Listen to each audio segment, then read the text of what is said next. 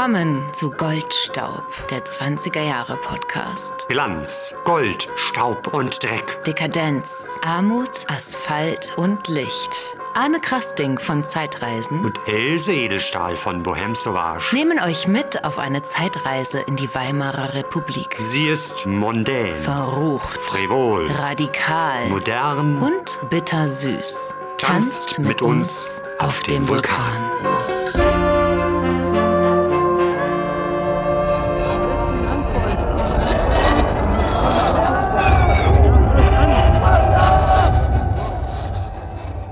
Else, für mich ist das der Höhepunkt des Jahres. Endlich mal beim Sechs-Tage-Rennen. Ich bin auch total aufgeregt. Ach, guck mal, es sind so viele bekannte Leute da. Anne, und du siehst so schick aus in deinem Frack. Na klar, ich meine, für so einen Anlass, da macht man sich schon ein bisschen schön. Ich habe mich auch so schön rausgeputzt. Else, du bist die schönste Else im Sechs-Tage-Rennen. Und wenn du jetzt noch die nächsten sechs Tage so schön bleibst, uh, Das wird schwierig. Hast du vor, sechs Tage zu bleiben? ich habe es vor, aber ich weiß nicht, ob wir es schaffen. Ich meine, die, die Fahrradfahrer sind ja tatsächlich sechs Tage unterwegs. Naja, also, zu zweit, die wechseln sich ja immerhin ab. Wir können uns ja auch abwechseln eigentlich. Du ein Tag, ich ein Tag, du ein Tag, ich ein Tag. Aber das ist doch langweilig ohne dich. Nee, nee, wir bleiben hier zusammen. Wir halten das durch. Trinken ab und zu ein Gläschen Shampoos und, ähm, Kaffee. Naja, ich habe ja gehört, die Radfahrer, die brauchen ja auch ein bisschen was, um so munter zu bleiben die ganze Zeit. Vielleicht sollten wir uns am Doping. Fahrradlager mal erkundigen, was es da so gibt. Na, wir werden mal unsere Lauscherchen aufhalten, Ja. uns ein wenig umhören. Aber wir sollten zwischendurch auch mal auf dem Heuboden oben vorbeischauen. Da geht's ganz schön hoch her, das ist ganz schön laut. Und so ein bisschen, ein bisschen habe ich Sorge, dass sie mich in meinem Frack da gar nicht reinlassen. Aber du wolltest doch eigentlich da in den Innenbereich, wo die Prominenten sind, oder? Ja, na klar, aber am besten ist doch mal von allen Plätzen aus das so zu betrachten. Else, ich glaube, du interessierst dich gar nicht für den Sport. Also, ich will ja wissen, ob der Rekord vom letzten Jahr, wo tatsächlich 4500 Kilometer von einem Team gefahren sind, das ist wahnsinnig viel. Das ist ja von hier bis. Äh, Bagdad. also, das, das ist doch das, was wirklich spannend ist. Schaffen die das dieses Jahr zu brechen? Mich interessieren die strammen Waden der Radfahrer. Na, ha, ha. ja, davon gibt es reichlich. Also bei 13 Teams wären es 26 Fahrer, sind 54 stramme Waden. Respekt, Respekt. Gut, ich gehe dann, glaube ich, doch mal auf den Heubrunnen. Ach, guck mal, da oben ist ja schon der Krücke. Jetzt wird's gleich hoch hergehen. Jetzt wird gleich gepfiffen.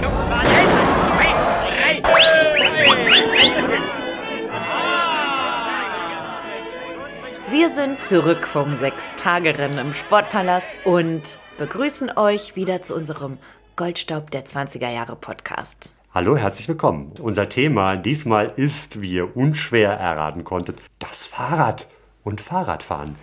Und wir dachten uns, das passt doch ganz gut jetzt, wo der Frühling kommt, wo die Kirschbäume blühen, wo man gerne eine kleine Landpartie macht. Und wir haben heute eine ganze Menge Spezialisten hier bei uns zu Gast oder zugeschaltet. Das ist zum einen Christian Tänzler, der Pressesprecher von Visit Berlin ist und einen wichtigen Anteil zu meinem Buch geleistet hat.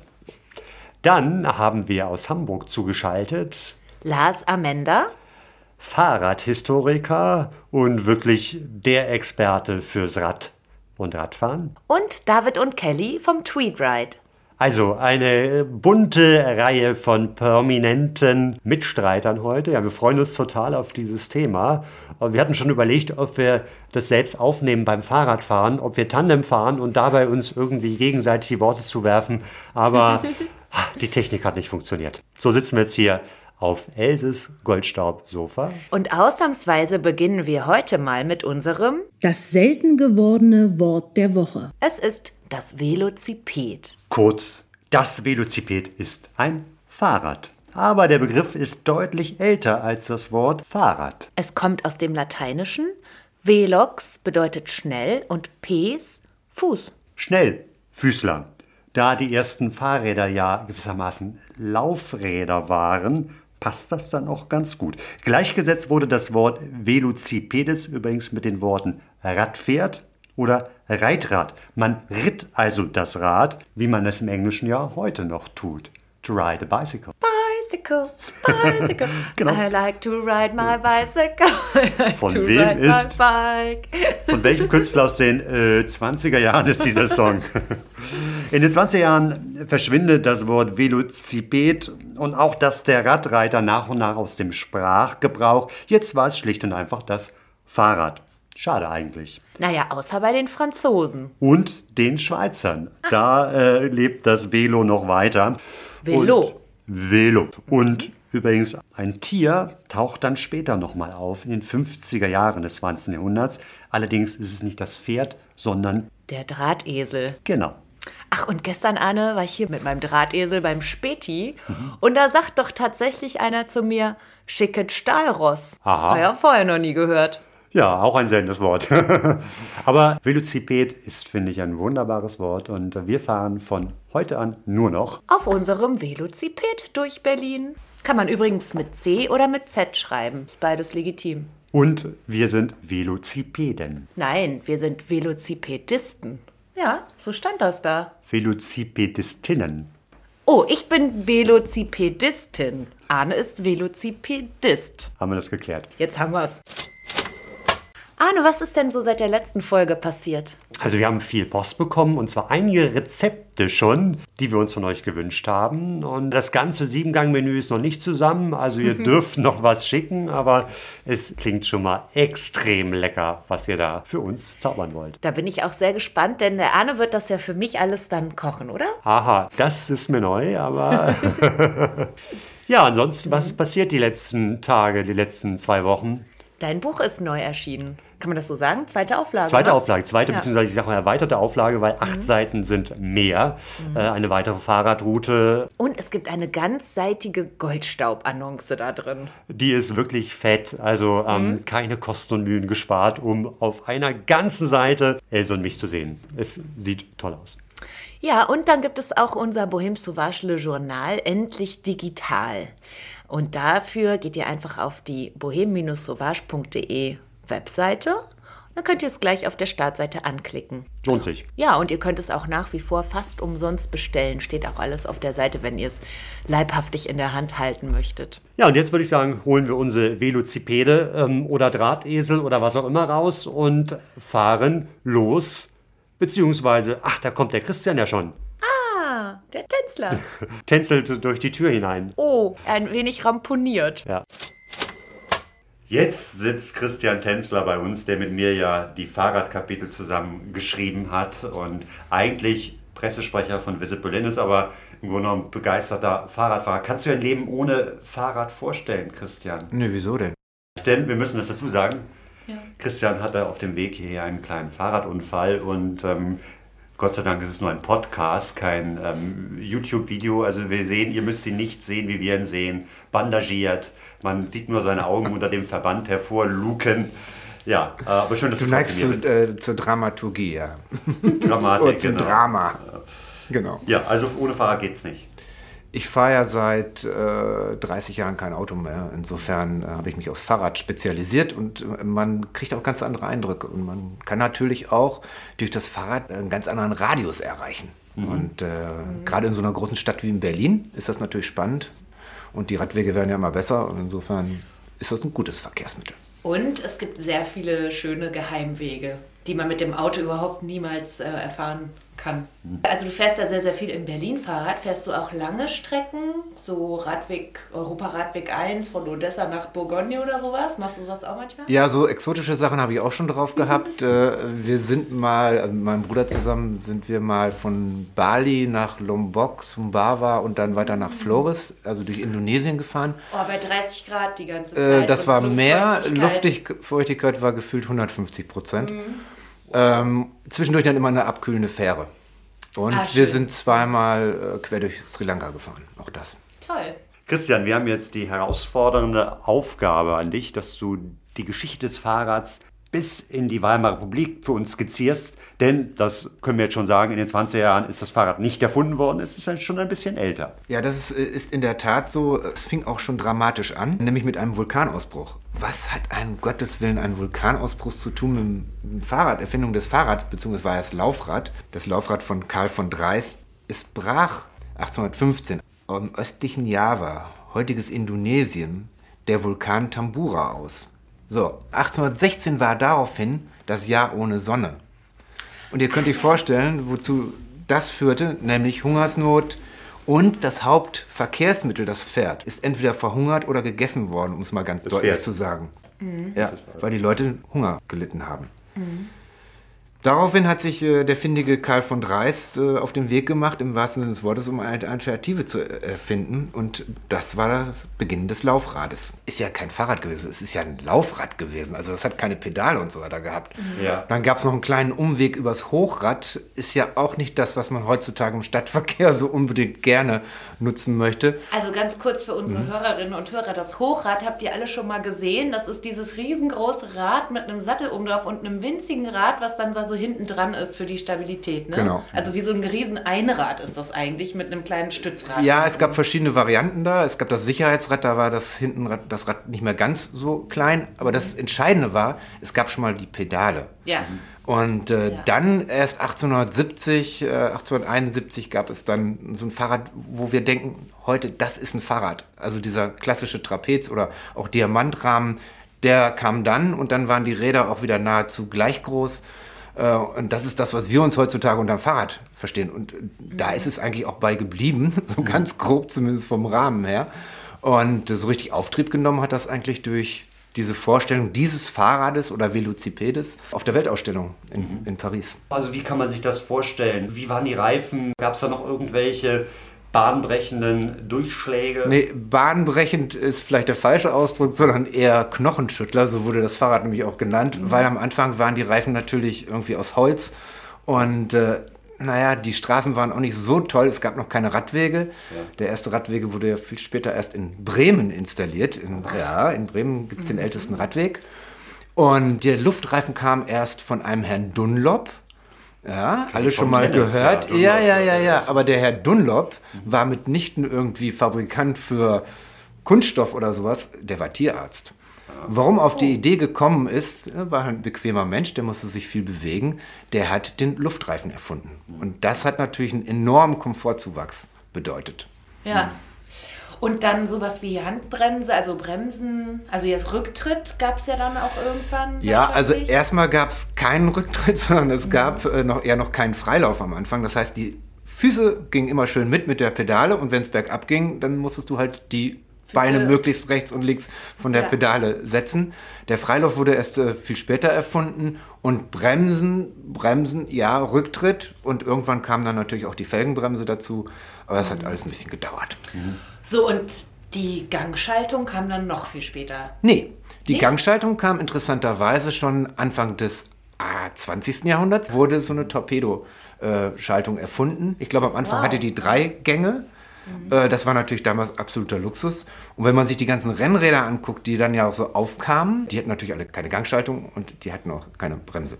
Nee, das, womit die Rennen gefahren wurden. Ja, genau. Und heute hat man ja auch wieder, ne, Fixies haben ja auch keine, keine Ja, Gangschaltung ja. und haben teilweise auch keine, na, Bremsen sollten sie schon haben, aber auch keinen Freilauf. Ja. Und der Dynamo, also dass man Verkehrssicherheit auch ähm, in Betracht gezogen hat mit Vorderlampe, Rücklampe. Ab wann gab es das? Na, das kam alles so mit Licht und so, das gab es alles schon Ende des 19. Jahrhunderts dann. Auch Aber äh, tatsächlich. ja, Aber nicht für alle Fahrräder wahrscheinlich. Das war Nein. schon eher so eine Luxusvariante. ja, und vor allen Dingen der Straßenverkehr war ja auch noch ein anderer. Und da Ja. ist man nachts auch nicht durch die Gegend gefahren, groß. Ja, okay.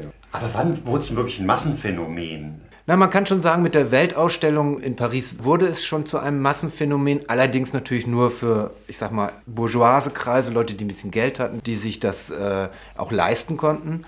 Und so, dass es für den Arbeiter, für die Menschen ein tägliches Verkehrsmittel wurde, das begann erst Anfang des 20. Jahrhunderts. Und dann begann ja auch so eine Art Massenproduktion. Das ist ja auch etwas Wichtiges, Industrialisierung bei der Fabrikation eben der, der Fahrräder. Ne? Das, Ja, ganz wichtig, weil dadurch gingen die Preise dann irgendwann äh, runter und es wurde erschwinglich. Was äh, so ganz interessant ist, ist auch, auf der einen Seite war es ein Sportmittel erst, ist es ja auch geblieben in gewisser Weise, dann aber separat und dann kam eigentlich erst so das Massenverkehrsmittel, dass man sagte, okay, das Auto begann äh, sich zu etablieren, aber dauerte ja noch ein bisschen.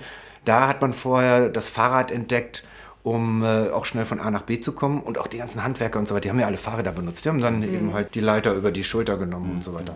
Mit kleinen Anhängern gab es ja auch schon. Und da haben wir ja auch verschiedene Fahrzeuge gesehen, die die Leute sich da so gebaut haben selber. Mit Kästen drin, wo sie ihre ganze Familie Ja. mit transportiert haben. Das zu meinen, genau. Oder Aber- Zeitungen ausfahren. Genau, das finde ich wichtig, den Bereich, dass wir das auch nochmal rausstellen. Eben Fahrrad für die Arbeit. Als Transportmittel eben, ob es jetzt die Handwerker waren oder, oder ein Schornsteinfeger oder eben die Zeitungskuriere, das war ja ganz, ganz wichtig. ne? Es gab ja sogar diese, diese Rennen der Zeitung. Ja, die Zeitungskuriere haben äh, im Prinzip ja mit den Rennen auch angefangen. Mhm. Und das Fahrrad gab es in so vielen Varianten. Es gab ja auch Imbissstände, ne? die waren eigentlich umgebaute Fahrräder. Da kriegte, man halt seine, seine Wurst. Zwar keine Ja. Currywurst noch nicht, aber ne? ihr habt ja auch über Wurstmaxen schon gesprochen. Und den gab es auch mobil auf zwei Rädern. Genau, oder so ungefähr wahrscheinlich. ne? Ja, und Getränke und alles. Also es, es, das war im Straßenbild ganz, ganz deutlich zu sehen. Also eigentlich ähnlich, wie man das heute auch sieht, wo man immer denkt, das ist total modern, ne? dass Leute auch irgendwie vorne so einen Kasten haben oder hinten einen Kasten haben, da irgendwelche Anhänger haben und so. Also das gab es eigentlich alles. Ja, du meinst die Cargo-Bikes, die jetzt gerade Furore machen, bis in die Urlaubsplanung rein, dass die Leute äh, sich so ein Bike mieten und da in ihr Zelt reinpacken und ihren Grill und ihre Kinder und ihren Schlafsack und dann geht's los. Äh, Im Prinzip gab es das schon in den 20er Jahren. Ja, und sehr populär auch da. Es gab eine Meisterschaft der Geschäfts- und Transporträder. Gibt es Ja. tolle Fotos eben, wie diese in unterschiedlichen Formen dann sich präsentieren, unterwegs sind. Also Fahrrad im Stadtbild damals extrem präsent.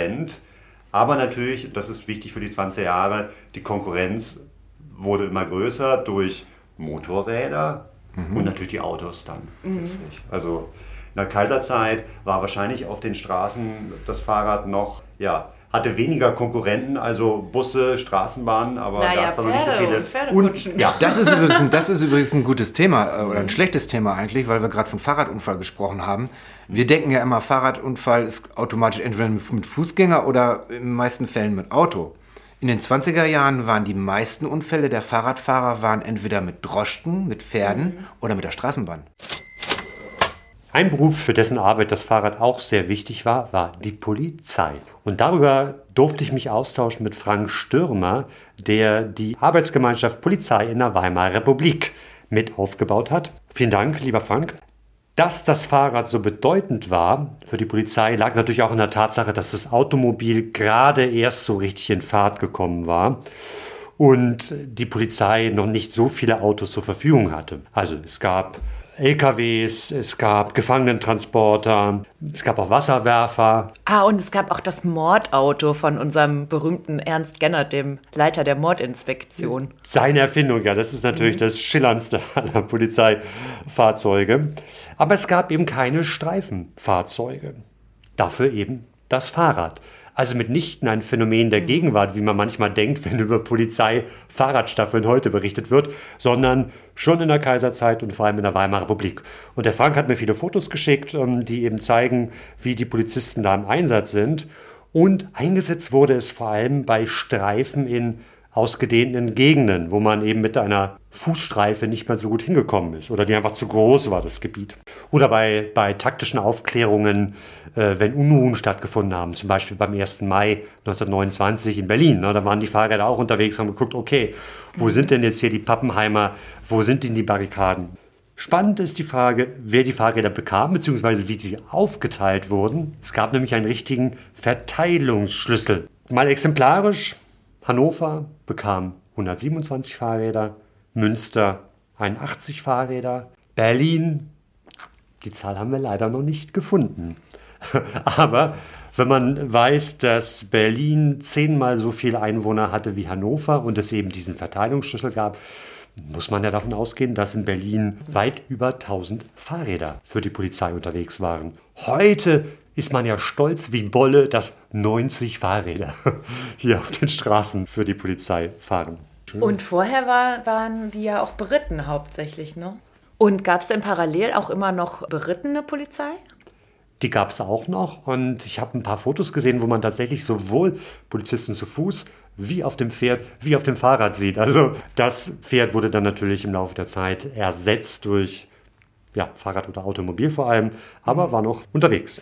Es gab tatsächlich dann auch ein eigenes Modell einen eigenen Fahrradtyp, der sonderangefertigt wurde für die Polizei. Das Modell Germania Modell 50 der Firma Seidel und Naumann. Besonders solide. Übrigens Seidel und Naumann, rate mal, was die vorher fabriziert haben. Nähmaschinen. Natürlich, Nähmaschinen scheint eine beliebte Kombination gewesen zu sein. Seidel und Naumann aus Dresden. Es gibt eine schöne, eine schöne Werbung. Da steht. Langsam, aber sicher. Da denkt man sich erstmal, ja Mist, ähm, langsam soll die Polizei einfach eigentlich nicht unterwegs sein, aber das ist das Großgedruckte, danach kommt das Kleingedruckte, da muss man also lesen. Langsam, aber sicher kommt das Publikum zur Einsicht, dass man beim Ankauf billiger amerikanischer Fahrräder außer den Geldkonten für Reparaturen Leben und Gesundheit riskiert. Wer eine gute deutsche Marke fährt, hat nicht nur die Gewähr der Sicherheit, sondern erspart sich auch Ärger und Geld. Also Made in Germany. Damals schon beliebt, auch bei der Polizei. Und eine kleine Sache noch, Frank hat einen Erlass gefunden, ähm, in dem heißt es von 1922, sofern Angehörige der Schutzpolizei durch selbstverschuldeten Verlust von Fahrrädern zur Ersatzpflicht herangezogen werden, dürfen beim Ersatz nur gleichwertige Fahrräder angenommen werden, zu prüfen durch eine Kommission, bestehend aus einem Waffenmeister und einem Verwaltungsbeamten. Also zu gut Deutsch, hast du dir das Fahrrad klauen lassen oder kaputt gemacht, bezahlst du selber. Na, schönen Dank.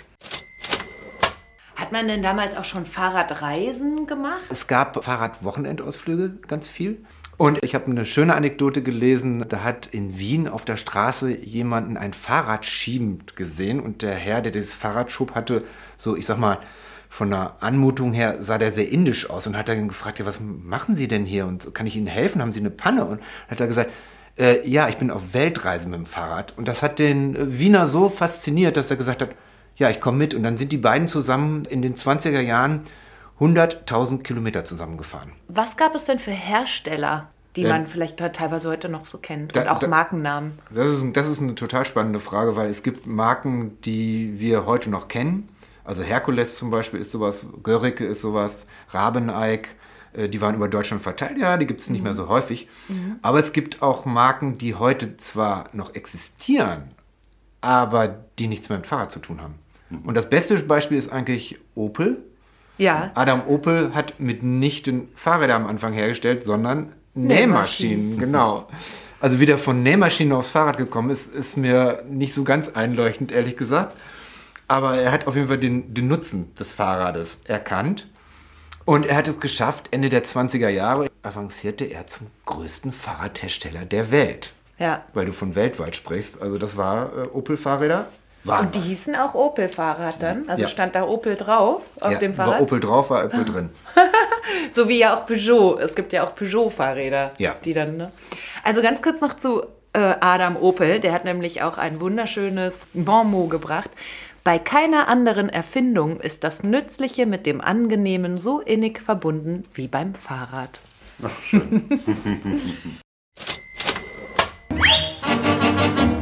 Mensch, verdrängen die Pedale immer rund ums Holzovale. Hey, hey, hey, hey, hey! Bohlen splittern, Reifen platzen, drei Musikkapellen jatzen. Hey, hey, hey, hey, hey! Kokte Säufer, Wurstverkäufer, alle brüllen um die Wette. Räder fallen, Fahrer knallen mit der Nase aufs Parkette. Das ist das Sechstagerennen, alle, die dabei sind, können nicht ins Bett. Sechs Tage im Kreis, immer rundherum. Kein Sterblicher weiß, warum, nur warum. Alle packt es, alle treiben mit, alle jagt es, alle schreien mit. Hey! Sechs Das war ein Ausschnitt aus Sechs Tage Rennen, eingesungen von Ernst Busch im Jahr 1932. Menschen jagen um die Runden 144 Stunden. Hey, hey, hey, hey, hey! Else, was ist denn das überhaupt? Ein Sechs-Tage-Rennen. Das ist ein Radrennen auf einer Bahn, also ein Oval, wo die Fahrer zu Beginn, als es anfing damit, solo gefahren sind und später aber in Zweierteams. Und die fahren sechs Tage lang und Nächte im Kreis und sollen dabei möglichst viele Kilometer absolvieren. Das erste Rennen fand übrigens in Birmingham statt, 1875. Und das war damals noch auf Hochrädern. Da wurde aber nur zwölf Stunden am Tag gefahren. Und das nannte sich dann Six Days. Warum sechs Tage und nicht zum Beispiel sieben Tage, sieben Tage Rennen? Ja, weil Gott gesagt hat, am siebten Tage sollst du ruhen. Und damals haben die das ja noch ernst genommen. Berlin. Irgendwann ist es natürlich nach Berlin gekommen, denn alles kommt irgendwann nach Berlin. Genau, in Berlin war das erste Sechstagerennen 1909, damals noch in den Ausstellungshallen am Zoo, aber gleich ein Jahr später schon im berühmten Berliner Sportpalast an der Potsdamer Straße. Und da waren es dann auch schon Zweiermannschaften. Die große Blütezeit ist wie so vieles andere auch zwischen 1924 und 33 in Berlin. Das war dann so beliebt, dass die sogar teilweise zwei oder dreimal im Jahr stattgefunden haben. Ist ja irgendwie klar, ne? ich meine, das gab es ja noch in anderen Städten, aber in Berlin war es halt viel, viel radikaler, extremer in jeder Beziehung. Genau, und in Berlin haben auch bis heute die allermeisten Sechstagerennen stattgefunden. Findet ja heute auch noch statt. Das ist wichtig zu sagen. Also man kann es jetzt hoffentlich nächstes Jahr wieder im Velodrom in Berlin mal mitnehmen, diese Atmosphäre. Also das Interesse war derart groß, dass sich die Berichterstattung, zum Beispiel im illustrierten Radrennsport, über mehrere Seiten erstreckte und auch jede einzelne Aktion der Fahrer da teilweise minutiös geschildert wurde. Und es gab einen Höhepunkt, der Streckenrekord über 4544,2 Kilometer aus dem Jahr 1924. Wir haben es euch am Anfang schon vorgestellt. Das wäre von Berlin nach Bagdad. Und auch 1925 zum Beispiel hat die Bundeszeitung berichtet, das 13. Berliner Sechstagerennen hat bereits am vierten Tag alle Besucherrekorde der deutschen Sechstagerennen geschlagen und am sechsten Tage den Rekord von New York erreicht. Ja, was machte jetzt diese spezifische Anziehung aus? Also irgendwie, naja, die fahren im Kreis. Ne? Ja, also ich denke mal zum einen einfach diese wahnwitzige und unvorstellbare Leistung der Fahrer. Das ist ja total irre, ne? Also Ja. die werden ja auch irre davon. Da haben wir ein schönes Zitat von Egon Erwin Kisch von 1925. Ah, unserem rasenden Reporter. 13 Radrennfahrer, jeder zu einem Paar gehörend, begannen am Freitag um 9 Uhr abends die Pedale zu treten. 7000 Menschen nahmen ihre teuer bezahlten Plätze ein und seither tobt Tag und Nacht, Nacht und Tag das wahnwitzige Karussell. An die 700 Kilometer legen die Fahrer binnen 24 Stunden zurück. Man hofft, sie werden den Weltrekord drücken. Und äh, auch noch mal kurz dazu, wie so ein Rennen überhaupt anfängt. Auch noch mal Egon Erwin Kisch. Ein Pistolenschuss knallt. Es beginnt der Kampf im Kampfe. Hip hip. 13 sichtbar pochende Herzen pochen noch sichtbarer. Beine treten noch schneller. Rechts, links, rechts, links. Gebrüll des Publikums wird hypertrophisch. Hip hip. Man glaubt, in einem Pavillon für Tobsüchtige zu sein. Naja, und ansonsten der Reiz ist natürlich, dass es ein Riesenspektakel ist. Ja? Also es Ja. gibt halt einmal die Fahrer auf der Bahn, aber dem Publikum wird noch so einiges andere geboten. Bühnen und Jazzbands und man konnte tanzen und es gab Artisten und Champagner und Cocktails und Und Bier hoffentlich auch für die oberen Etagen, ne, den sogenannten Heuboden. Ja, Genau, wo das Proletariat Platz nahm. Das waren die ganz hinteren, äh, oberen Reihen. die natürlich noch viel, viel lauter waren. Da kommen wir aber gleich noch mal Mhm, da dazu. wir. Also es muss ein unglaublicher Lärmpegel gewesen sein. Und zwar aber auch so sehen und gesehen werden. Es waren ja unglaublich viele Promis auch da. Im Und Innenraum, ne? Vor allem im Innenraum. Und man konnte das Ganze aber dann zwischendurch noch so ein bisschen steuern. Es gab Preise, die gestiftet wurden, äh, vor allem natürlich von denen, die in den Champagnerlogen waren, für, für Sprints. Also zwischendurch gab es immer wieder Sprintwertungen, Sonderwertungen. Und äh, da hat unser rasender Reporter natürlich auch etwas zuzusagen. Preise werden gestiftet, zum Beispiel 10 Dollar für die ersten in den nächsten 10 Runden. Ein heiserer Mann mit Megafon ruft es aus und nennt den Namen des Mäzens, der fast immer ein Operettenkomponist, ein Likörstubenbesitzer oder ein Filmfabrikant ist oder jemand, auf dessen Ergreifung eine Prämie ausgesetzt werden soll. Also womöglich ein Ringbruder. Ja, und da konnten also sozusagen diese zum Beispiel Likörstubenbesitzer noch mal kurz eine Werbung für ihren Laden machen zwischendurch, ne? Ja. Und man konnte ja jederzeit hin. Also du warst abends unterwegs, warst im, im Kabarett oder Revue und wolltest dann nach Mitternacht noch mal ein bisschen Spaß haben und bist mit Freunden dann dahin gezogen und hast dann weiter gefeiert, weiter geguckt, ab und zu mal den Rennen zugeschaut oder dann dich wieder deinen Freunden gewidmet. Also insofern Action pur sechs Tage lang. Und du konntest auch mal so richtig schön deiner Ehefrau entkommen, wie man auch hier wieder bei Egon Erwin Kisch lesen kann. Und mehr als die Hälfte der Plätze sind von Besessenen besessen, die vom Start bis zum Finish der Fahrer in der 144. Stunde ausharren. In Berliner Sportkreisen ist es bekannt, dass sogar die unglücklichen Ehen durch die Institution der Six Days gemildert sind. Der Pantoffelheld kann sechs Tage und sechs Nächte von daheim fortbleiben, unkontrolliert und ohne eine Gardinenpredigt fürchten zu müssen. Selbst der eifersüchtigste Gatte lässt seine Frau ein halbes Dutzend Tage und Nächte unbeargwöhnt und unbewacht. Sie kann gehen, wohin sie will, rechts, links, rechts, links, ruhig bei ihrem Freunde essen, trinken und schlafen, denn der Gatte ist mit Leib und Seele beim Sechstagerennen. Als ob der Gatte da nicht mal nach den anderen Damen sich umschauen würde. ja, was für Damen sind denn da eigentlich? Ah, Kisch sagt, nackte Damen in den Abendtoilette sitzen da. Verbrecher im Berufsanzug, Frack und Ballschuhe, Chauffeure, Neger, Ausländer, Offiziere und Juden. Man stiftet Preise. Wenn der Spurt vorbei ist, verwendet man die Aufmerksamkeit nicht mehr auf die Kurve, sondern auf die Nachbarin, die auch eine bildet. Sie lehnt sich in schöner Pose an die Barriere. Die Kavaliere schauen ins Dekolleté rechts, links, rechts, links. Was beim Sechstagerennen übrigens auch passieren kann, ist folgendes. Es gehört zur Ausnahme, dass ihr Vergnügen vorzeitig unterbrochen wird, wie zum Beispiel das des sportfreudigen Herrn Wilhelm Hahnke.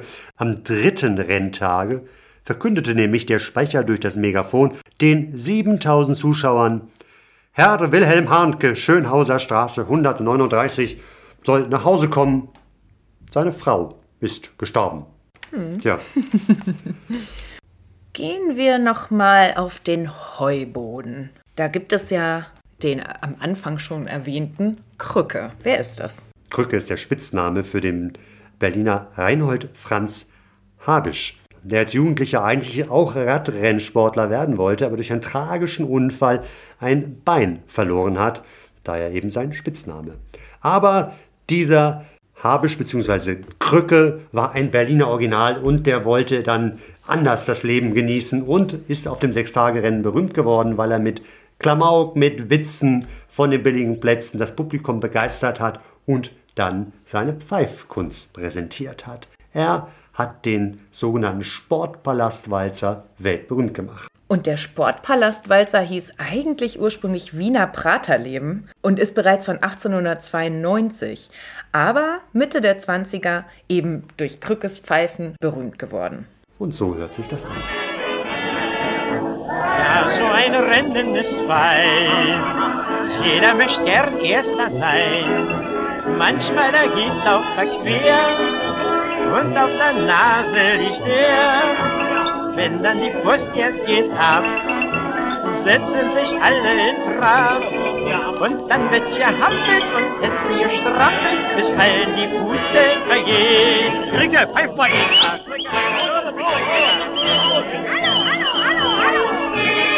Übrigens, wir haben nicht nur Krückes Pfeifen, sondern wir haben auch einen Originalton von ihm gefunden, wo er typisch berlinerisch und kaum zu verstehen, aber trotzdem eindrucksvoll aus seinem Leben erzählt.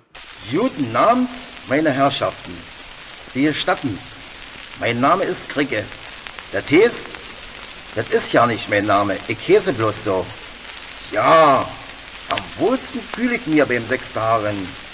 Da ist so eine besondere Stimmung und da sind sie alle so brüderlich.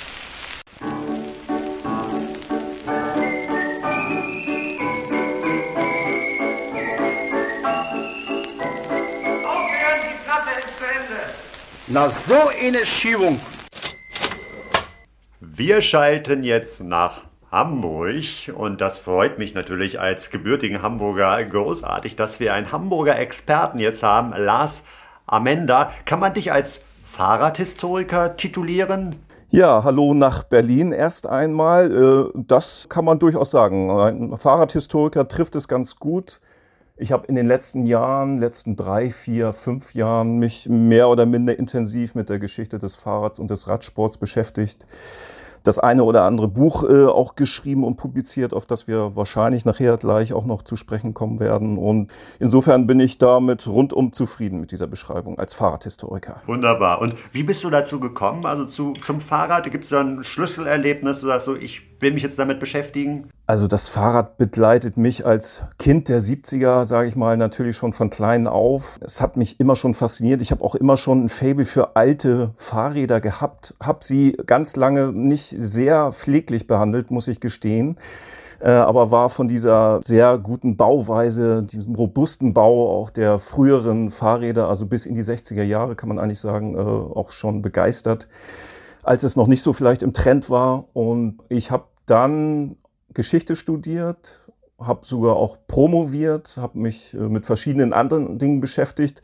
habe dann aber irgendwann gemerkt, dass ich auch mich wieder ein bisschen mehr bewegen möchte, dass ich reisen möchte, habe das dann auch mit dem Fahrrad verbunden, habe Radreisen unternommen und habe dann so vor 10, 15 Jahren ist das, glaube ich, mittlerweile auch sogar schon her, ähm, gedacht, ach, ich könnte das doch eigentlich auch mal verbinden mein historisches Interesse mit dem Fable für das Fahrrad und habe dann äh, ja das ein oder andere Thema anfangs vor allem mit Hamburg-Bezug äh, mir mal näher angeschaut, ein bisschen recherchiert und auch ein wenig geforscht.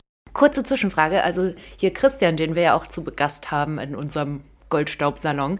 Der ist ja mit seinem Fahrrad schon von Lombok bis Bali und so weiter gereist. Was war denn deine längste Fahrradreise? Ja, ganz so weit bin ich nicht gekommen. Ich bin äh, in Europa geblieben, aber ich wollte mal nach Marrakesch fahren. Das war aber nicht so richtig durchdacht, weil das in einem wirklichen Hitzesommer so vor zehn Jahren war. Und bin dann in Barcelona gelandet, also von Hamburg und wollte dann aber wieder in die Berge, um mich ein wenig abzukühlen. Bin dann nach Andorra gefahren und habe die Pyrenäen sehr zu schätzen gelernt und ansonsten bin ich äh, auch mehrere Male in Frankreich unterwegs gewesen. Einmal mit einem historisch anmutenden Dreigangrad mit äh, konstantem oder bei konstantem Gegenwind, was auch äh, ein ganz besonders intensives Erlebnis war, durch die äh, Normandie und Bretagne zu fahren äh, mit diesem etwas veralteten Material bei äh, ja, ständigem Gegenwind. Insofern bin ich auch ein bisschen rumgekommen, nicht ganz so weit. Nach Mali habe ich es bisher noch nicht geschafft. Kommen wir Zurück nach Hamburg. Mhm. Wir haben uns hier schon ein bisschen getummelt auf den Straßen von Berlin in den 20er Jahren und die schwierigen Verkehrsverhältnisse dort äh, definiert. Wie sah es denn in Hamburg aus? Welche Rolle spielte das Fahrrad in Hamburg? War Hamburg eine Fahrradstadt? Vielleicht kannst du da mal ein bisschen skizzieren, wie es da aussah. Ja, also Hamburg war auf jeden Fall eine Fahrradstadt. Will es ja wieder werden, aber es ist natürlich noch einiges an Weg zurückzulegen, um da wieder hinzukommen. Hamburg hatte einige wichtige Pioniere in dieser äh, nicht allerersten Phase der Laufmaschine mit Karl Dreis, das war ja 1817.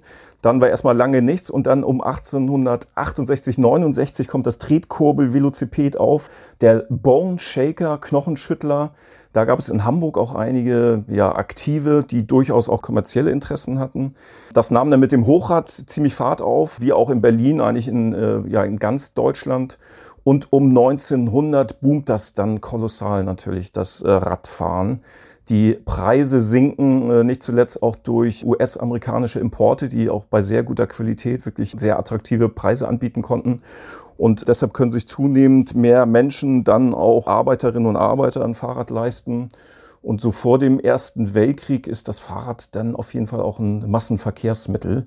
Mit allen, was äh, heute auch so umstritten ist, die speziellen Radwege, die in Hamburg auch schon bereits seit äh, 1899 angelegt werden, eben um äh, dieser Entwicklung entgegenzukommen, weil damals ja auch die Radfahrerinnen und Radfahrer die schnellsten Verkehrsteilnehmer waren. Da muss man sich so ein bisschen zurückversetzen in die Zeit. Das hat sich heute natürlich ein wenig verändert. Äh, insofern war Hamburg ja auch eine ganz wichtige Stadt des Radsports. Das war früher auch ein wichtiger Faktor für die Verbreitung und Popularisierung des Radfahrens. Das ist heute natürlich auch nicht mehr ganz so denkbar, weil wenn heute an Radsport gedacht wird, dann ist es eher so mh, hm, ah, Doping und nicht so gut. Das war damals eben noch anders. Äh, die Radsportstars waren noch bevor der König Fußball in den 20er Jahren dann die Herrschaft übernahm, waren die Radsportstars eigentlich die ersten richtig großen Sportstars äh, mit eigenen Autogrammkarten und entsprechendem Starstatus und sehr hohen Verdienst. Insofern hat Hamburg da auch einiges zu bieten mit Radrennbahnen, wie auch Berlin, äh, also schon auch ein wichtiger, wichtiger Standort gewesen, der durchaus lange nicht ganz so im Gedächtnis war. Bei Radsport denkt man sonst eher auch an Berlin. Hannover auch ein wichtiger Standort mit äh, ja, Willi Arendt beispielsweise und seinerzeit wichtigen Radsportlern. Und vor dem Ersten Weltkrieg kann man wirklich sagen, dass äh, Hamburg da schon auch eine Fahrradstadt ist. Das sieht man auch auf alten Fotografien. Also wenn man sich Fotografien anschaut, wird man äh, meist dort auch einen einzelnen oder sogar mehrere Radfahrer erkennen, was dann zu späteren Jahrzehnten oder in der Nachkriegszeit irgendwie deutlich äh, anders aussieht und nicht mehr der Fall ist. Und es gibt ja noch ein Superlativ aus Hamburg oder man muss sagen Region Hamburg. Ähm, da bist du auch nicht ganz unbeteiligt, nämlich einen, einen äh, Fahrradclub. Ja, den Altona Bicycle Club von 1869-80, der sich ganz lange als ältester Bicycle Club der Welt äh, tituliert hat. Ältester heißt in dem Fall allerdings nicht erster, denn es gab schon 1868 in Frankreich mehrere Vereine. Es gab auch in Deutschland vor dem Eimsbüttler Velocipeden Reitclub, wie er nämlich erst hieß, die Geschichte ist ein bisschen kompliziert, aus diesem Eimsbüttler Velocipeden Reitclub äh, wird dann äh, zehn Jahre später, 1881, der Altona Bicycle Club oder ABC kurz genannt. Und insofern war das denn gerade so, als es in den frühen 80er, 90er Jahren sich abzeichnete, dass das Radfahren sich immer weiter und immer weiter verbreitet. Dafür war natürlich auch der Luftreifen maßgeblich verantwortlich. Das Radfahren wurde deutlich bequemer, schneller und auch günstiger, weil die Preise allmählich sanken. Und da kam denn jetzt schon diese Geschichtspolitik auf vom Altona Bicycle Club, der da eine kleine Auseinandersetzung mit dem Münchner Velociped Club hatte, die das auch für sich reklamierten.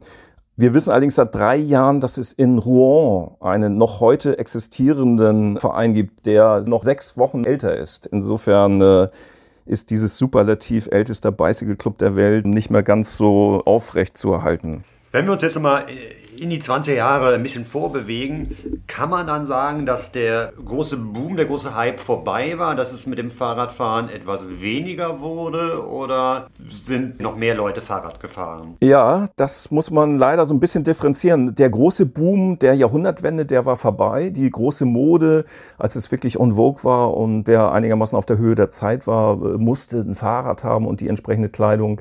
Das ebbt natürlich ab durch die ganz langsam einsetzende Motorisierung Motorisierung. Und Motorisierung heißt dann in den 20er Jahren ja auch vor allem Motorräder, die so allmählich dann auch einsetzt und natürlich da die Pioniere auch dann reizt. Also ähm, wer vorher äh, in den 1890er Jahren Fahrrad gefahren ist äh, und sich da auch als Pionier empfand, der ist äh, nicht selten dann auch umgesattelt aufs Motorrad, Automobil, einige sogar aufs Flugzeug. Insofern hat dieser Nimbus nachgelassen, der verblasst. Gleichzeitig setzt durchaus 1919, 1920 auch aus wirtschaftlichen Gründen ein gewisser Boom ein. Also das Radfahren verbreitet sich noch weiter, weil die Leute einerseits natürlich auch wegen der Inflation äh, Geld sparen mussten und da äh, die Tickets für Straßenbahnen und so weiter einsparen wollten. Äh, und deshalb, das fiel den Zeitgenossen damals auch auf, äh, in Hamburg, nicht auch etliche Zeugnisse dafür, dass sich das nochmal verbreitet, dass noch mehr Radfahrerinnen und Radfahrer auf den Straßen zu sehen äh, sind. Und eigentlich kann man das ein bisschen verallgemeinern. Eigentlich äh, zu Krisenzeiten, jetzt nicht nur in der Corona-Krise boomt das Radfahren, sondern äh, auch in wirtschaftlichen äh, Krisen. Also nicht nur in den frühen 20er Jahren, sondern dann auch äh, in der Weltwirtschaftskrise ab 1929 nimmt das Radfahren auch nochmal zu, eben weil die Leute, wenn sie dann ein Fahrrad haben, äh, natürlich dann das Fahrrad benutzen, um eben Geld zu sparen, Ticketpreise. Es gibt ja diesen großartigen Film Coole Wampe oder Wem gehört die Welt aus dem Jahr 1932, wo die Arbeiter auf der Suche nach einem Job eben in einem Affenzahn permanent durch die Stadt rasen. Da sieht man ganz, ganz viele Fahrräder, ist auch großartig geschnitten und hat das Gefühl, so die ganze Berliner Arbeiterschaft ist auf äh, zwei Rädern unterwegs. Ja, ja, ein schönes Beispiel. Da ist das Fahrrad auch durchaus ein Symbol, fast sogar auch ein Symbol der Krise, ne? was dann auch später in der, in der Nachkriegszeit nach 1945 sich nochmal weiter verschärft, dass das Fahrrad so ein Armutszeugnis fast schon wird. Das deutet sich da auch an, oder der Film spielt mit diesem Symbol des Fahrrads, während es vorher eben äh, Symbol der Freiheit, des Aufbruchs, der Modernisierung. Fahrrad war ja auch Technik. Das ist heute natürlich ein bisschen in den Hintergrund geraten, weil man das natürlich mit Motorrädern und mit Automobilen natürlich ein bisschen überdeckt hat. Aber damit spielt der Film auf jeden Fall ganz gezielt und, und setzt das Fahrrad so ein bisschen als Symbol der Krise auch ein. Ne? Das ist absolut richtig. Kommen wir von der Krise jetzt nochmal zum Spaß und zum Urlaub. Ein schönes Thema gerade. Du hast dich ja äh, länger beschäftigt mit einem Pionier des Radtourismus. Gab es das wirklich schon? Kannst du dazu was erzählen? Wer war das? Wer steckt dahinter? Ja, ich habe mir ein, eine ganz wichtige äh, Figur, den Prophet des Radwanderns, wie er auch genannt worden ist, wie Freddy Buzinski, der berühmte Berliner Radsportjournalist im frühen 20. Jahrhundert, ihn auch tituliert hat. Gregers Nissen ähm, war gebürtiger Nordfriese, 1867 geboren und 1884 mit dem Hochradfahren angefangen und hat damals wirklich im ja sehr rückständigen Nordfriesland, da war noch nicht allzu viel mit Tourismus, mal vielleicht von Westerland abgesehen, der hat im Hochrand natürlich da seinen Radius deutlich erweitert, ist nach Dänemark gefahren, war ein großer Dänemark-Freund, hat auch Dänisch gesprochen. Er zieht dann nach Hamburg und wird um 1900 oder nach 1903 Bundesfahrwart für das Wanderfahren im äh, Bundesverband, also dem Deutschen Radfahrerbund und nimmt sich das dann zur Aufgabe, Kartenmaterial zu erstellen, Reisebeschreibungen zu veröffentlichen, also die Menschen auch dafür zu begeistern, das Rad als Reisevehikel zu nutzen, nicht nur im Alltag, sondern eben auch damit zu reisen. Die Wanderlust, wie er das auch genannt hat, also da hat er auch ganz bewusst Bezüge zum Fußwandern auch hergestellt die er da irgendwie auch mit dem Radwandern, wie es eben seinerzeit hieß, so neu aktualisieren wollte. Er ist selber auch wirklich viel gereist, hatte ein ganz großes Fable für den Norden, für Skandinavien, war der Ansprechpartner schlechthin auch in Deutschland, äh, eben auch durch seine Sprachkenntnisse. Fängt dann aber auch an, äh, in den Süden zu fahren, nach Italien. Das war damals natürlich im Bürgertum, äh, aus dem er stammte und zu dem er sich auch ja positiv bezog oder bekannte. Italien war da natürlich ein ganz wichtiger Faktor und hat da seinerzeit um 1900 wirklich auch sehr tolle, immer noch gut lesbare Reisebeschreibungen veröffentlicht die ich in einiger Zeit auch versuchen werde, einmal als Buch herauszugeben, weil es wirklich literarisch auch sehr schön ist. Und er ist auch in den 1920er Jahren ähm, weiterhin aktiv. Dann im Bund Deutscher Radfahrer, der sich umbenannt hatte 1919. Und er hatte, auch wenn er sich durchaus national als Kind des Kaiserreiches eben sehr auf so einen Nationalismus konzentrierte, hatte er durchaus auch ein demokratisches Verständnis. Also das ist wiederum ganz schön bei ihm zu sehen, dass er sich freut, wenn auch junge Frauen äh, alleine auf Radreise gehen, also das Radreisen auch für sich entdecken, dass das Rad dann möglichst äh, auch von vielen, jung und alt, wie er in einem Handbuch von 1922 auch geschrieben hat, das für sich entdecken und für sich nutzten als ja, Mittel, auch günstig zu reisen. Also da, da hat er sogar auch in den, in den Krisen der frühen 20er und auch der späten 20er, sucht er immer extra nach möglichst günstigen äh, Reisemöglichkeiten, also insbesondere Dampferverbindungen oder Eisenbahnverbindungen, äh, um an bestimmte Ziele zu kommen, um dort Radreisen zu machen. Also bei ihm vermischt sich wirklich so, so Nationalismus und ein bisschen Internationalismus in einer Figur am Beispiel des Fahrrads. Sehr schön. Gregers Nissen, also der Name ist schon großartig, der Prophet des Radfahrens. Und äh, so ein bisschen ist es ja mit dem, was er gemacht hat, auch, dieses, ich würde was sagen, Kampagnenarbeit. Ah, das ist ja auch sehr aktuell. Christian, du machst es ja auch für Visit Berlin sehr stark. Es gab ja auch diese Kampagne schafft Radfahrwege für Stadt und Land aus dem Jahr 1927. Also da dachte ich mir, oh, sowas ist doch so zeitgemäß. Also gerade jetzt in der, in der Corona-Zeit gab es ja hier in Berlin, in Hamburg ja, glaube ich, auch sehr viele von diesen Pop-up-Radwegen. Also es ist irgendwie ein ganz interessanter Vergleich 90 Jahre zurück. Ja, da haben wir ein Déjà-vu sozusagen. Äh, jetzt die Pop-up-Radwege haben ja sogar auch Preise gewonnen, mhm. ne, weil sie sozusagen dem Trend des zunehmenden Fahrradverkehrs in der Stadt und des sicheren Fahrradfahrens vor allen Dingen mhm. ähm, ja auch nochmal Vorschub geleistet haben. Mhm. Und insofern, und jetzt werden sie ja sogar verstetigt.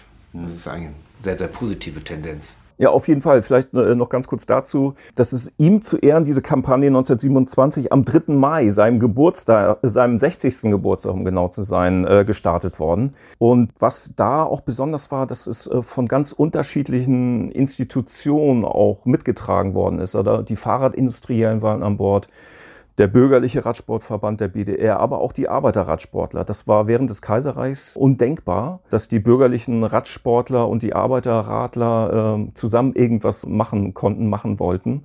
Aber in den 20er Jahren verändert sich die Situation und was eben auch, was ich vorhin auch schon kurz angesprochen habe, auch an der Motorisierung lag. Also da merken auch die, die Radfahrerinnen, Radfahrer schon, oh, es verändert sich irgendwas. Gerade in den großen Städten, äh, in Hamburg gab es, glaube ich, sogar 1929 den Versuch, äh, auch den, die Innenstadt für Radfahrer zu sperren, äh, was dann aber nicht durchgesetzt werden konnte, aber weil ja Massenproteste dagegen einsetzten. Insofern ist da relativ viel auch im Umbruch in den 1920er Jahren, auch was das, was das Radfahren und das Verhältnis Radfahren äh, motorisierter Verkehr betrifft. So, so weit mhm. entfernt von der heutigen Zeit hört sich das ja nicht an, ne? Ja. Ja, auf jeden Fall. Und es ist eigentlich schade, dass diese, diese historische Dimension eigentlich ziemlich häufig oder in der Regel eher fehlt in, in dieser aktuellen Debatte. Natürlich kann man jetzt nicht eins zu eins aus der Geschichte lernen, muss ich euch ja nicht sagen, aber äh, es kann zumindest nicht schaden, dass man weiß, wie es früher war, wie, ne, was für Entwicklungslinien es gab. Äh, und teilweise gibt es auch ganz gute Gags. Gregers Nissen, um das vielleicht nochmal äh, abschließend über ihn zu sagen, hat nämlich, das ist eigentlich meine Lieblingsironie der Geschichte, der Fahrradgeschichte, hat äh, vor dem Ersten Weltkrieg regelmäßig Delegation aus Kopenhagen in Hamburg empfangen, um in Hamburg die vorbildliche Fahrradinfrastruktur, die schönen äh, Radfahrwege äh, ähm, zu präsentieren. Also da hat sich natürlich auch seitdem einiges verändert. Ja, aber trotzdem interessant, dass man so die Fahrradgeschichte so ein bisschen vergleichen kann mit dem, wie es heute ist, dass wir wieder mehr Radwege wollen und so weiter. Aber eben die Autos, die Automobile natürlich eine ganz andere Situation damals hatten als heute. Das kann ja, man überhaupt nicht mehr vergleichen. Aber die ganzen Fahrradfahrverbände, sind ja heute wieder stark. Die kriegen ja auch vom Bund mittlerweile viel mehr Geld. Und die waren mhm. auch in den 20er Jahren schon stark. Mhm. Also auch politisch engagiert. Und dieser Radfahrbund Solidarität, der hatte 1922 schon irgendwie 280.000 Mitglieder. Das ist mehr als der ADFC heute hat, also der Allgemeine Deutsche ja. Fahrradclub. Ja. Ja, ich glaube, das war mit der, der, der größte Fahrradverband überhaupt. Ein bisschen später hatten die, glaube ich, sogar über 300.000 Mitglieder. Mit einer eigenen Fahrradproduktion in Offenbach am äh, Main, die Frischaufräder. Und insofern äh, zeigt das da auch natürlich die, die riesige Bedeutung des Fahrrads, des Radfahrens, auch gerade für die, für die Arbeiterinnen und Arbeiter in den 20er Jahren. Das war natürlich ein ganz wichtiges Tool, hätte ich beinahe gesagt, um eben auch den Alltag zu erleichtern, um ein bisschen Zeit zu sparen auf dem Weg zur Arbeitsstätte und wieder zurück. Also hatte eine ganz wichtige soziale Funktion, das Fahrrad. So, jetzt lass uns zum Ende noch mal ein bisschen Film schauen, beziehungsweise wir haben gerade hier schon zusammen einen kleinen Ausschnitt geguckt von einem ganz kuriosen Film, Strich durch die Rechnung mit Heinz Rühmann. Äh, und was haben wir gesehen? Wir haben ein Fahrradrennen gesehen, wo, und das hat uns ein bisschen äh, verblüfft, wo die Fahrräder oder den Fahrrädern vorausgesetzt ein, ja, ein Motorrad war Sag und, mal ganz kurz, von wann ist denn der Film überhaupt? Ja, Lars, erzähl du doch mal ein bisschen was über diesen Film und auch wie, wie dieses Fahrradrennen da abgelaufen ist in dem Film. Ja, das ist ein Steherrennen, nennt sich das in der Fachsprache von Englisch äh, Stayer. Äh, früher hat man unterschieden im Radsport zwischen Flieger, das waren die Sprinter auf kurzen Strecken, ein Kilometer, drei Kilometer, fünf Kilometer, und eben die Steher auf längeren Strecken, 30, 50 bis 100 Kilometer. Und in den 1890er Jahren ist wirklich diese Faszination Geschwindigkeit, also diese luftbereiften Rennräder, die sind äh, schon an sich schnell mit einem trainierten Fahrer oder einer Fahrerin. Dann kamen aber äh, Tandems, Viersitzer, Fünfsitzer, Sechssitzer auf, die sozusagen im Windschatten die, die Fahrer äh, mitgenommen haben, damit die noch höhere Geschwindigkeiten, 50, 60 bis zu äh, 70 km/h teilweise erreichen konnten. Das übernimmt dann äh, nach 1900, 1903, 1904 setzt das ein, äh, die ersten Motorräder noch mit mickrigen 3 PS und mit sehr vielen Ausfällen. Das war natürlich äh, technisch noch nicht ausgereift. Da hat, haben diese Steherrennen eine ganz große Faszination, weil auf einmal diese Radrennen auf den Radrennbahnen eben auch eine Monster-Lärmkulisse erzeugen. Ein bisschen eine Ähnlichkeit zu den Formel-1-Rennen, wie es heute ist oder in der, in der jüngeren Zeit.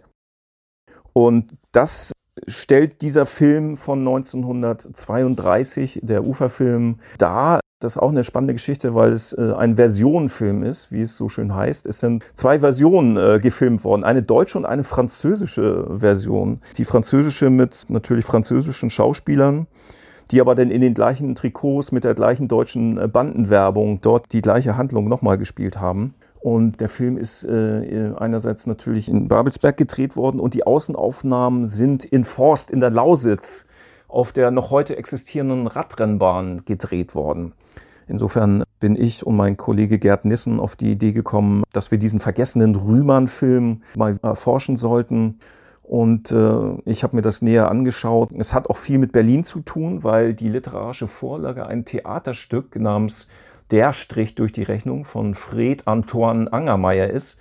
Äh, ein österreichischer Schriftsteller, der seit 1921 in Berlin lebte und mit diesem Stück so diese Berliner Radsportwelt mit allen Aspekten, sage ich mal, mit dem Star-Status, mit äh, Frauen, die er nicht besonders vorteilhaft porträtiert. Also heute würden wir das als Groupies vielleicht bezeichnen. Die Ufer kommt auf die Idee, das Stück zu verfilmen und ja, macht da so ein bisschen so eine Helden- und Liebesgeschichte, Liebeskomödie draus, dass äh, eben das Rennen verschoben werden soll äh, und der Fahrer Willi Streblow, gespielt von Heinz Rühmann, äh, kein Geld hat, das Material zu stellen, aber seine Freundin Hanni hat oder ihr Vater hat ein äh, Fahrradgeschäft und insofern hat äh, die Geschichte einen gewissen Vorlauf vor dem Rennen.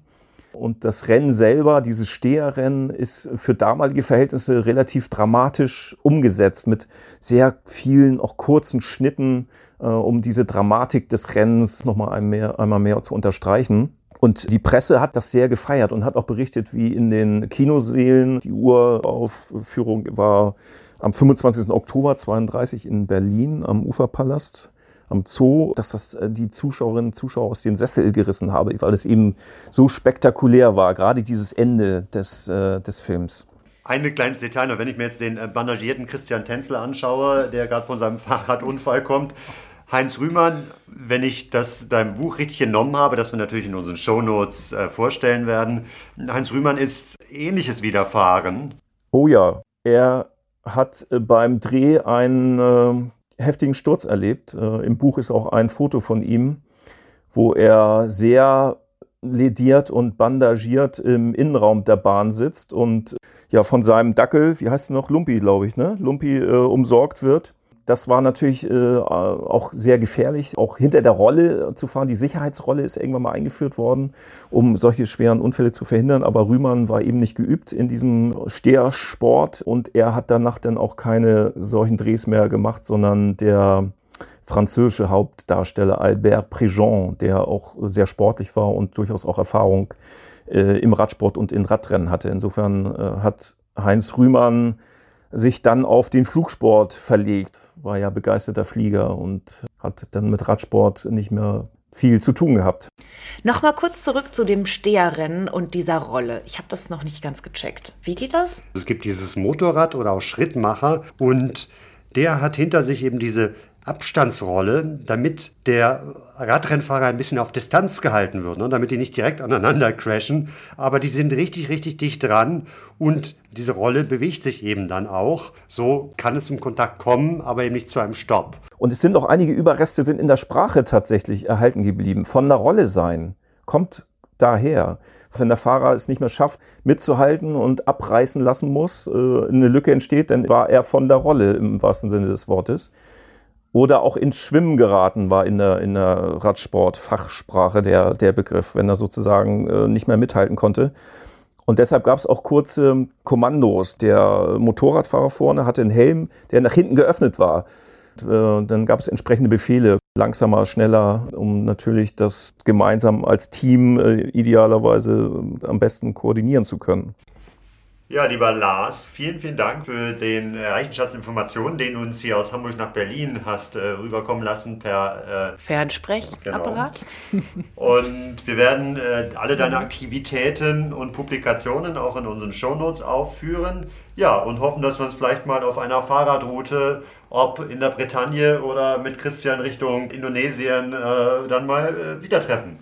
Ja, gerne. Äh, oder ich komme mal nach Berlin. Auf jeden Fall vielen Dank für die Einladung und für das Gespräch. Äh, es hat mir große Freude bereitet. Da hätte ich doch noch eine ganz tolle Idee. Du kommst mal nach Berlin und ich habe gehört, es gibt da so Routen zu den 20er-Jahre-Gebäuden. Die sollen ganz toll sein. und vielleicht, ich habe einen guten Draht zu dem Autor, vielleicht führt er uns ja gemeinsam. Das wäre doch mal eine tolle Hamburg-Berlin-Connection.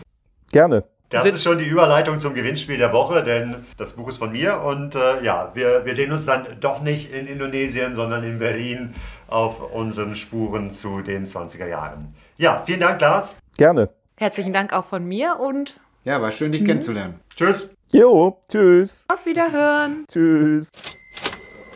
Und es gibt auch diese Woche wieder etwas zu gewinnen. Und was es ist, das wird uns Christian verkünden. Ihr könnt in dieser Woche zwei Tickets gewinnen für eine Tour mit Arne und mir durch Berlin zum Thema 20er Jahre Architektur in Berlin. Äh, Es gibt ja vier Routen, die wir da in meinem Buch äh, zusammen entwickelt haben. Also eine dieser vier Touren könntet ihr dann wahrnehmen, sobald es wieder möglich ist. Wir haben jetzt schon Termine zwischen dem 13. und dem 30. Mai und wir hoffen sehr, dass wir dann auf Tour gehen können. Aber ihr müsst natürlich auch etwas dafür tun. Ja, wir möchten von euch eine kleine Reisebeschreibung haben über eine Fahrradtour, die ihr von zu Hause aus macht und wo ihr jetzt euch gerne hinradeln möchtet. Und wir möchten von euch wissen, was ihr einpackt und wen ihr mitnehmen möchtet. Eure Reisebeschreibung schickt ihr uns bitte per elektronischer Nachricht wie immer an post.gold-staub.de. Ja, und jetzt ist auch der Moment, wo wir uns von Christian verabschieden müssen. Er muss nach Hause und sich äh, schonen und seine Wunden heilen äh, lassen. Vielen Dank, dass du da warst. Wobei, Vielen Dank. eine Sache war ja noch. Da hast du mich darauf aufmerksam Ja, gemacht. stimmt. Worauf, was ich mich immer gefragt habe bei eurem Podcast ist, warum ist da ein Fahrradklingeln eigentlich so immer dazwischen? Und seit heute weiß ich das aber. Na, das war die Vorankündigung dieses heutigen Podcasts natürlich, ganz klar. Endlich kommt das Thema Fahrrad. Da habt ihr aber lange darauf hingearbeitet. 15 Ja. Folgen, ja, oder 16 Folgen. Leider Ja. täuschst du dich aber, lieber Christian. Das ist nämlich keine Fahrradklingel, sondern eine Kassenklingel. Ah, Von so einer Pring. okay, Pring. große Enttäuschung macht sich breit, aber ich glaube, es war trotzdem spannend hier zu sein. Ich danke euch, dass ihr mich mit dem Klingeln gelockt habt, sozusagen. Es hätte übrigens auch eine Schreibmaschine sein können, ne? Ich finde, es klingt ja Stimmt, auch ja. nach einer Schreibmaschine. bing. Für jeden die Aber für Klingel, dich ist die es das Fahrrad, für mich ist es die Kasse, für Arne ist es die Schreibmaschine. Man hört immer das, was man hören will. So ist es. In diesem Sinne, tschüss und bis bald, lieber Christian. Ja, vielen Dank, dass ich hier sein durfte. Unsere Tour führt zu den Orten der Vergangenheit. Man kann so eine Zeitreise aber noch authentischer machen, indem man sich auch im Stil der Zeit anpasst, in die man reist. Das passiert am sogenannten Treat Ride und die Organisatoren des Berliner Treat Rides, David Hotz und Kelly Zehe, die als Theaterschneiderin nicht nur mich, sondern auch einige andere in der Szene schon ausgestattet hat, habe ich getroffen. Ich stehe jetzt hier im Grünen mit Kelly und David. Es ist der Tag des Street Rides. Erklärt mal ein bisschen, wo das herkommt, was das Besondere ist, was ihn ausmacht. Den Tweet Ride, äh, den wir hier in Berlin durchführen, der ist angelehnt an den Londoner Tweet Day. Den gibt es seit zwölf Jahren ungefähr. Ähm, und gut gekleidete Leute, äh, erste Hälfte 20. Jahrhundert, sagen wir immer ganz grob, mit am besten historischen Fahrrädern treffen sich, fahren ein bisschen äh, gepflegt herum, sehen sich ein paar hübsche äh, Gebäude an, Parks, äh, Flüsse und so weiter. Und dann gibt es im besten Fall ein Picknick am Ende. Ähm, ja, leider im Jahr 2020 und 2021 können wir diesen Tweetride nicht so ganz durchführen, wie wir es sonst gewohnt waren. Das macht uns traurig, aber ähm, wir sind sicher, dass das bald wieder stattfinden kann.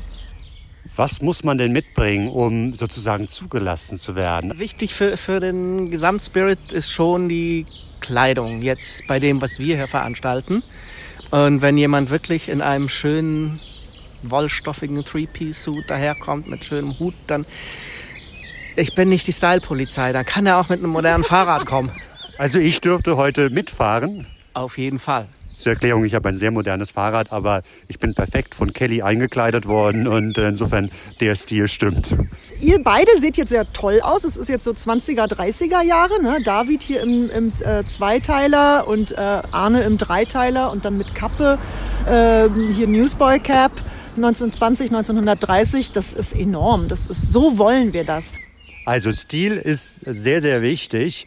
Bei den Fahrrädern, das ist ja schon eine beeindruckende Leidenschaft, so alte Fahrräder zu sammeln und zu pflegen. David, diese Leidenschaft ist dir zu eigen, richtig? Ja, sie ist mir sehr zu eigen und ungefähr 40 alte Fahrräder sind mir auch zu eigen.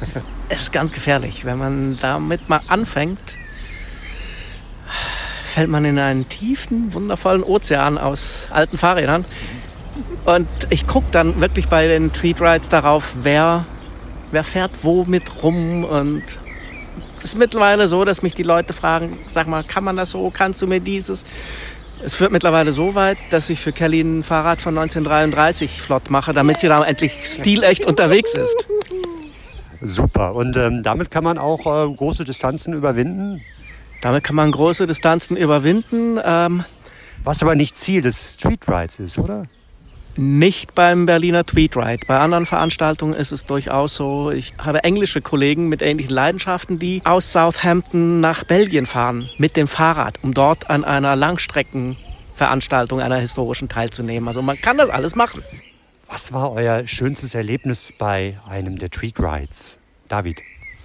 Also für mich war das ganz klar letzten Sommer beim Summer Ride im August, der durch über zum Teil sehr unwegsame Gassen führte und letzten Endes in einem Picknick im Schillerpark endete. Aber da haben sich tatsächlich gebürtige Berliner drüber gefreut, dass ich sie an Orte geführt habe, wo sie selber noch nie längst gekommen sind. Und sowas finde ich schön. Kelly, hast du noch ein Erlebnis oder eine Erinnerung?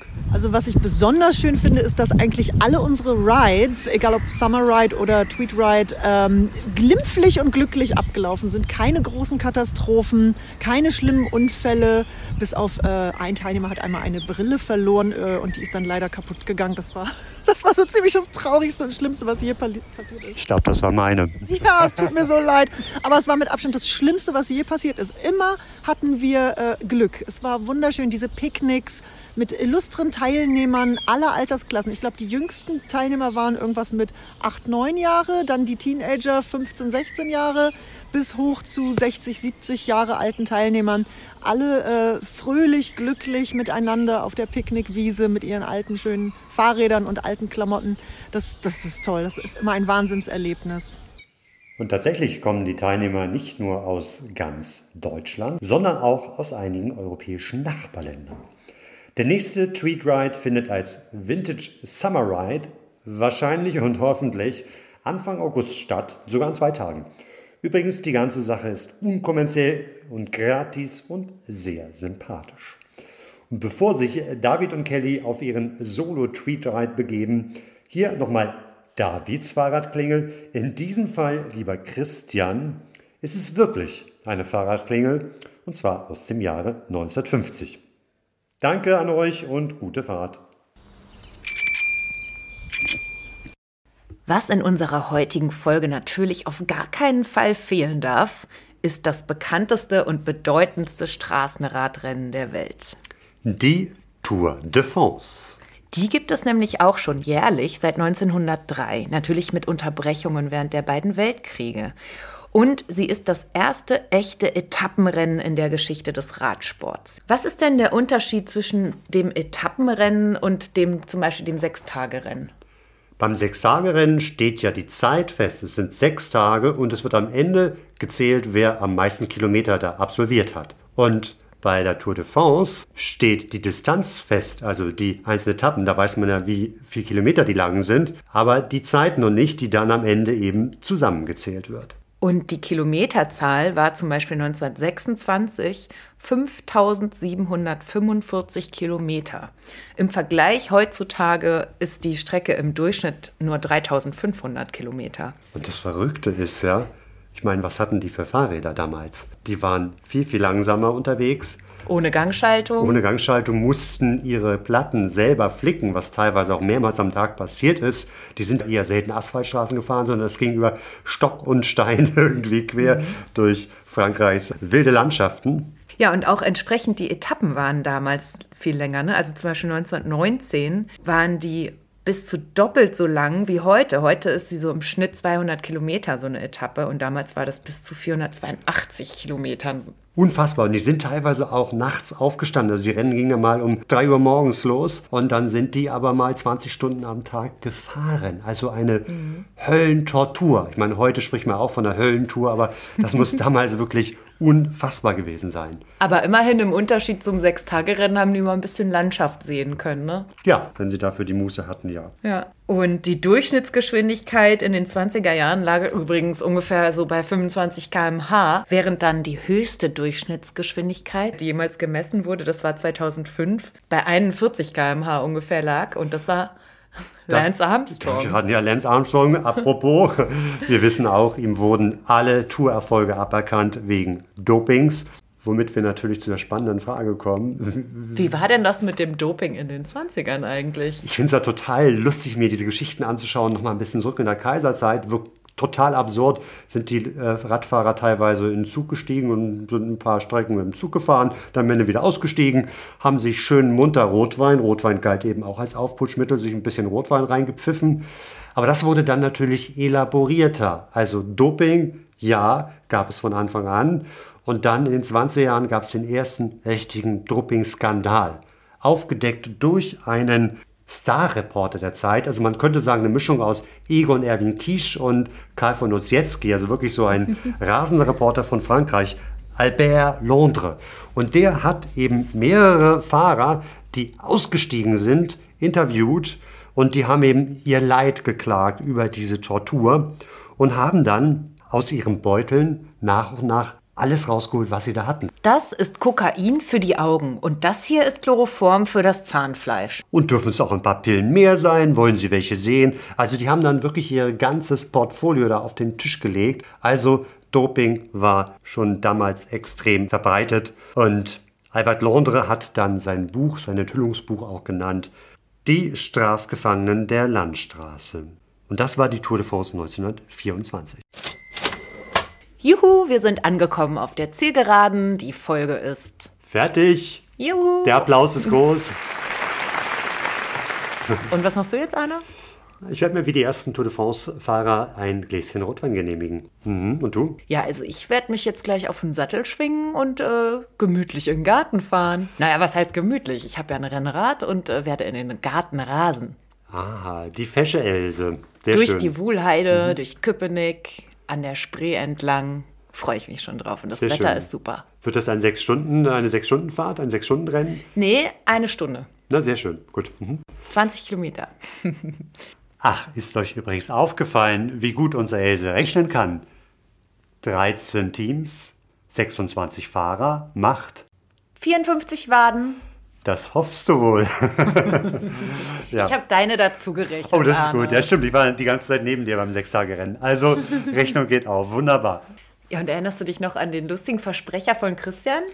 Ein wirklicher freudscher Versprecher war das, ja. Den Äh, spielen wir jetzt noch mal kurz ein, ja? Sehr gerne. Und das Hauptverkehrsmittel, das Fahrrad, ist entweder verhungert oder gegessen worden, um es mal ganz deutlich Pferd. zu sagen. Haben wir dann für euch, liebe Hörer, natürlich rausgenommen, damit es hier keine Missverständnisse gibt. Das arme Fahrrad, ne? Die berüchtigten Fahrradfresser. Ja, und ich würde sagen, wir hören uns wieder in zwei Wochen. Was ist unser Thema? Das werden wir uns doch in Ruhe aussuchen. Wissen wir noch nicht, ne? Genau. Ja, werden wir sehen. Lasst euch überraschen. Und wie immer, schickt uns gerne elektronische Nachrichten mit äh, Ideen, Vorschlägen, Kommentaren an post.gold-staub.de Und jetzt gute und sichere Fahrt. mit Helm.